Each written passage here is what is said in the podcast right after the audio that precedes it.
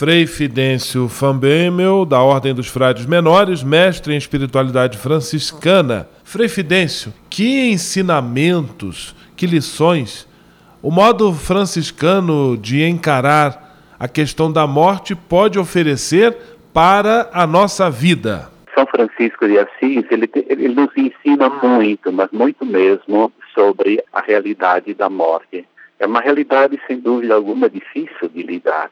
Quem de nós já não chorou é, diante de, de, uma morte inesperada, de uma morte sofrida, quando a gente tem que devolver a Deus a vida de, da, da mãe, a vida do pai, a vida de uma irmã, muito difícil, né? Mas ao mesmo tempo, dentro do critério franciscano, creio que Francisco de Assis exatamente nos ajuda a entender o mistério da morte a partir do mistério da, da paixão, morte e ressurreição de nosso Senhor Jesus Cristo. Então a morte não é apenas uma separação física de quem nós amamos ou vamos deixar, né?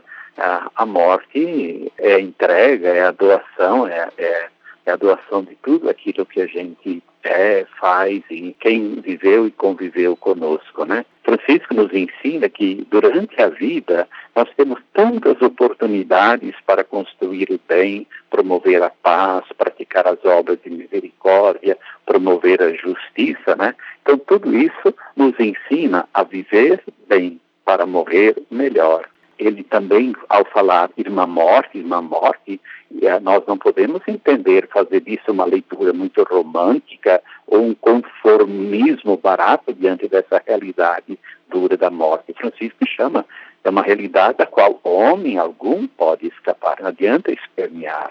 Agora, quando ele chama irmã, a morte de irmã, ele entende a morte como um processo natural da vida, com todas as finitudes que a vida possui, exemplo, doenças, enfermidades, idade, é, é, e, e, às vezes catástrofes naturais que acontecem, né? Agora, Francisco de Assis, como arauto da paz, jamais diria bem-vinda irmã morte quando ela é consequência do pecado humano, né? E aí eu acho que Francisco diria, assim como nós também gritamos hoje ao mundo, né? Maldita morte causada pela violência armada, né? Maldita morte causada pela fome em consequência da não partilha, né? Maldita morte provocada pela privação dos direitos sociais, causada muitas vezes pelo enriquecimento ilícito, ilícito dos que legislam em favor de causa própria, né? Maldita morte causada pela disseminação da segregação social, racial, é, segregação ideológica, religiosa, né?